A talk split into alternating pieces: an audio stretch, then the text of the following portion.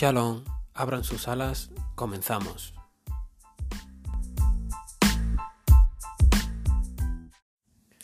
El tema que os traigo hoy es, la ley que se ha aprobado hace poco en, en el Parlamento, que tiene que pasar al Senado, pero lo más seguro es que salga aprobada la ley para mayo por ahí, que es el tema de la eutanasia.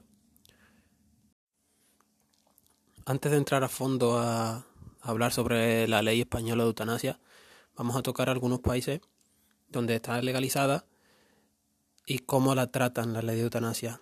Mm, los países más relevantes que he encontrado son Reino Unido, Países Bajos y Bélgica y Colombia. Según el Comité Selecto de Ética Médica de la Cámara de los Lores británica, la intervención deliberada emprendida con la intención expresa de poner fin a una vida para aliviar el sufrimiento intratable. Esta sería la ley de eutanasia en Reino Unido.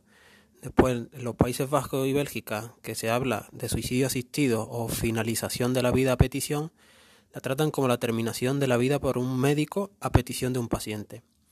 Y en Colombia, que se trata como homicidio por piedad o eutanásico, es la acción de quien obra por la motivación específica de poner fin a los intensos sufrimientos de otro. Una vez hecha una pasada muy por encima de cómo tratan la eutanasia en otros países que no es España, vamos a, entrar un poco en el tema filosófico, el tema sobre la autonomía personal que se desprende de una filosofía humanista y cómo se trata el libre albedrío desde el punto de vista del Antiguo Testamento, tanto en el judaísmo como en el catolicismo, y ver qué diferencias hay y cómo ven desde esta perspectiva, cómo ven el tema de la eutanasia. La diferencia más grande entre el pensamiento humanista o liberal en contraposición del pensamiento del libre albedrío de la religión es la propiedad del cuerpo. O sea, el tema de autonomía personal en, el humanismo es como que la propiedad del cuerpo es propiedad del individuo, mientras que en la parte religiosa, que es con la que yo más me siento más representado, la propiedad del cuerpo es propiedad de Dios. Entonces, desde este punto de vista se desprende el pensamiento que vamos a tratar. La eutanasia tiene sentido desde el punto de vista, como hemos dicho antes, humanista o liberal, porque se desprende una autonomía, una autonomía personal donde el cuerpo es propiedad del individuo. Entonces, cuando alguien siente que su vida no tiene valor, tiene el derecho a morir, tiene el derecho de acabar con su propia vida, porque el cuerpo le pertenece a él. Entonces, desde ese punto de vista, vemos totalmente moral lo que es la, eutanasia. En contraposición, la Torah no permite a la persona poner fin a su propia vida, mucho menos decidir sobre la vida de otro. Aquí es donde se encuentra como esta, esta batalla entre los dos puntos de vista. Porque la autonomía personal, según la Torah o el Antiguo Testamento, no es ilimitada. O sea, la autonomía personal acaba porque Dios tiene la máxima propiedad sobre nuestros cuerpos. De aquí se desprende una lucha por la vida, que desde un punto de vista liberal mm, yo también lo concibo así, porque no hay nada si no se lucha por la vida. Entonces hay que ayudar a las personas a que no mueran. Sin embargo, yo me considero libertario y no puedo poner mis pensamientos conservadores en este caso, ponérselo a alguien que decida lo contrario. Para mí, para mí una persona que, que practique la eutanasia, para mí es pecado, pero no le voy a forzar a no cometer el pecado. Que es la diferencia entre los liberales conservadores o libertarios conservadores, paleolibertarios y los conservadores, que los conservadores sí quieren eh, hacer eso ley. Que esa es una gran diferencia. Y yo coincido con los conservadores en, en el hecho, pero no en la práctica porque en el Génesis 9.6 dice, quien derrama la sangre de un hombre, por el hombre será derramada su sangre, porque a imagen de Dios él hizo al hombre. Entonces yo parto de ese concepto, pero para mí, no para la gente. Entonces, ese debate de, de liberalismo humanismo en contraposición del conservadurismo, Antiguo Testamento o Torah, yo lo soluciono de esa manera. Para mí es pecado quien practique la eutanasia. Pero no voy a obligarle a no cometer el pecado. Ese es la, uno de los puntos de vista que yo, siendo paleolibertario, veo en contraposición de los conservadores.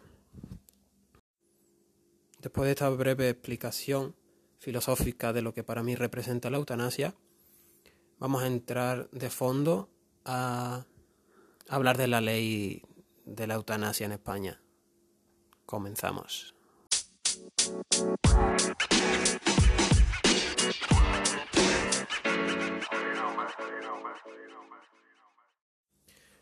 Bueno, pues el Congreso aprobó con amplia mayoría la ley de la, eutanasia con 198 votos a favor.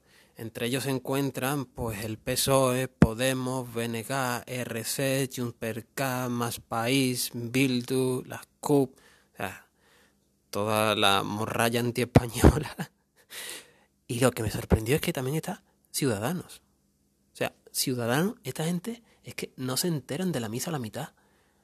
Es que se ha convertido en un, en un partido de pancistas de gente que está ahí por el sueldo, por calentar el sillón, que no saben ni lo que es el liberalismo, ni, ni saben nada, se entera. Ah, eutanasia, es derecho a morir, nosotros somos liberales, votamos a favor. Son retardados mentales. Es que no se enteran de nada. Ni siquiera se han, se han enterado de qué va esta puta basura de ley. Simplemente eso, quieren argumentar como que son liberales, escuchan eutanasia y como los liberales tienen que estar a favor de la eutanasia, pues votamos a favor, pero lo único que les interesan a estos tipejos, que se salvan cuatro, lo único que les interesa es el sueldo público. Y están ahí por el maldito sueldo público y punto. O sea, son basofia, que no, no, no son ni liberales siquiera. Una de las cosas que me llamó mucho la atención, porque la ponente de la ley del PSOE, María Luisa Carcedo, que dice que hay una gran demanda social por la eutanasia. No sé, pues no sé dónde está esa gran demanda social. Luego dice que, que, que es un avance en derechos civiles que traerá más libertades a los ciudadanos y en ningún caso se trata de una imposición del Estado. Al final de este post vamos a ver lo que decían los nazis de la eutanasia y si lo comparamos con esto es que hoy lo, hoy lo estaba hablando con mi mujer y digo, es que creo que estamos equivocados. Decimos que esta gente, comunistas, comunistas, comunistas, realmente son nazis. Son gente nacionalsocialista. Tienen más en común con el partido nazi de Hitler que con el comunismo. Pero básicamente el comunismo y el nacionalsocialismo es la misma puta basura, hijos del mayor virus que puede haber en esta tierra, que es el socialismo. Y otra, otra de las cosas que son súper llamativas que el comité, de el comité de Bioética ha dicho que existen sólidas razones sanitarias, éticas, legales, económicas y sociales para rechazar la transformación de la eutanasia en un derecho subjetivo y una prestación pública. O sea, cuando el comité de bioética está en contra de la aprobación de esta ley, es que algo tendremos que decir.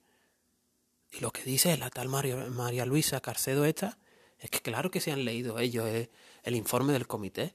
Dice que los que no se han leído la, ley son ellos. O sea, es inaudito, totalmente inaudito. Y por fin el PP está acertado en algo, porque el PP últimamente es más basura socialdemócrata, que son unos acomplejados de manual, que por tal de que la izquierda les acepte, son capaces de firmar lo que sea. Pero en este caso, José Ignacio, José, sí, José Ignacio Chani ha hecho algo que me parece bastante mm, acertado. Yo, sin un acceso universal a los cuidados paliativos no hay posibilidad de lesión ni libertad, porque lo único que se ofrece a los pacientes es la eutanasia. Exactamente. Si tú una persona que está sufriendo no le das cuidados paliativos, sino que le ofrece solo la eutanasia, esa persona que está sufriendo dolores grandísimos te va a pedir que la mate. Pero es que una persona que te pide que la mate, lo que tienes que hacer es ayudarla, no matarla. Porque entonces una persona con una depresión aguda que te dice que lo único que quieres morirse, viene el Estado y dice, toma, la prestación de muerte. ¿Qué quieres morirte? Nosotros te matamos. ¿En qué cabeza cabe eso? ¿En qué corazón humano cabe eso? Y ya el, ya el nombre de la prestación es que ya es, no sé, que esto es la cultura de la muerte ya. La presta, el nombre de la eutanasia es prestación de ayuda a morir. Y tiene dos modalidades, la eutanasia y el suicidio asistido ambos garantizados por el Sistema Nacional de Salud. O sea, el Sistema Nacional de Salud te garantiza matarte. Y al más estilo nazi, viene el para quién es esta, esta prestación de ayuda a morir. No solo, no solo son enfermos terminales o incurables, sino que dentro quien puede solicitar esta prestación ayuda a morir, que, que ya el nombre son enfermos crónicos, personas con discapacidad y enfermos psiquiátricos. Esto mismo recogía la eutanasia y la eugenesia de los nazis. ¿Y por qué entran enfermos crónicos, personas con discapacidad o enfermos psiquiátricos? Porque la ley reconoce el derecho a morir a aquellas personas que sufren un padecimiento crónico o imposibilitante, o una enfermedad grave e incurable causante de un sufrimiento físico o psíquico intolerable. O sea, el espectro se amplía para muchísimas enfermedades. Y me parece que a la persona hay que ayudarla a vivir. No hay que tomar el camino fácil y matarla. Es que es intolerable. Bueno, y si seguimos con los siguientes puntos, uno de los requisitos, el requisito fundamental para tu poder pedir la prestación de ayuda a morir es que tienes que estar un año empadronado. O sea, con un año empadronado ya puedes pedir tu prestación de ayuda a morir. ¿Y dónde? ¿Dónde van a estar estas fábricas de la muerte? Pues aparte de los hospitales, centros públicos, a domicilio, como el médico puede ir a tu casa, tú pides la prestación, ayuda a morir, y en 32 días máximo te puede, te, te dan la prestación, te matan, en 32 días. Entonces puedes pedirla a domicilio, y lo que me parece más flipante también, en centros privados. O sea, estamos hablando de que estos enfermos son gastos. Entonces se puede utilizar esta prestación de ayuda a morir para quitarse gente de en medio. O sea, es una ley que mm, se está pasando por, por lo alto, pero es una ley bastante grave la que quieren aprobar. ¿Y quién puede pedir la, quién puede acceder a la solicitud? ¿Quién puede pedir la solicitud? Aparte del titular, también puede pedir la solicitud el médico. O sea, el médico puede pedir la prestación de ayuda a morir. Si es verdad que cuando el paciente no se encuentre en pleno uso de sus capacidades y a través de un testamento vital o un documento equivalente legalmente. Esto me gustaría ver a mí cómo, cómo se va a resolver, porque que un médico pida la prestación de ayuda a morir para un paciente que no se encuentre en pleno uso de sus capacidades, a lo mejor en su testamento vital, si es cierto que ha puesto que, que si se encuentra en tal circunstancia quiere que lo maten, pero a lo mejor eh, en ese momento que no tiene eh, eh, pleno uso de sus capacidades no quiere morir y estamos matando a gente que no está decidiendo morir. Y otra de las cosas graves que son intolerables de esta ley es que tendrá la consideración legal de muerte natural a todos los efectos. O sea, la gente que pida la prestación de ayuda a morir, que el Estado mate a estas personas, van a morir por muerte natural. ¿Cómo que muerte natural? Pero eso es mentira. Tendrían que el certificado decir que ha muerto por un suicidio asistido, por eutanasia, pero no por muerte natural. Es que eso no es una muerte natural. Sé que este podcast ha sido más breve de, de lo habitual. Mm, realmente vamos, voy a tener en cuenta cómo va evolucionando esta ley, que para mayo estará aprobada. Voy a estar investigando más cómo sigue el proceso de la ley, pero básicamente es lo que os he descrito. Y para terminar, quiero dejaros unas palabras que pronunció el oficial, el oficial de la SS y médico personal de Hitler, Karl Brandt, que las pronunció en el juicio de Nuremberg en 1947, que fue el administrador del programa Action T4, que fue el programa de eutanasia eugenesia en Alemania nazi, que se llamaba de asesinato misericordioso. Y en estos asesinatos misericordiosos entraban enfermedades incurables, discapacidades físicas o mentales, síndrome de Down, gente que no tenía sangre alemana, criminales insanos, o todos los que habían estado hospitalizados durante más de cinco años. Y decía así, yo soy un médico y considero que la ley de la naturaleza es la ley de la razón. De allí creció en mi corazón el amor por el hombre, y esto está anti mi conciencia. Soy profundamente consciente cuando digo sí a la eutanasia. Lo hice con mi más profunda convicción y sigo convencido de que era correcto.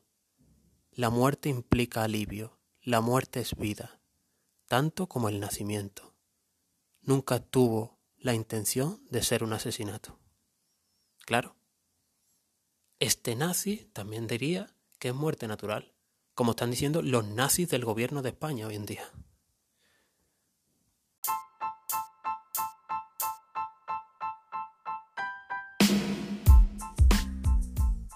Pues aquí me despido.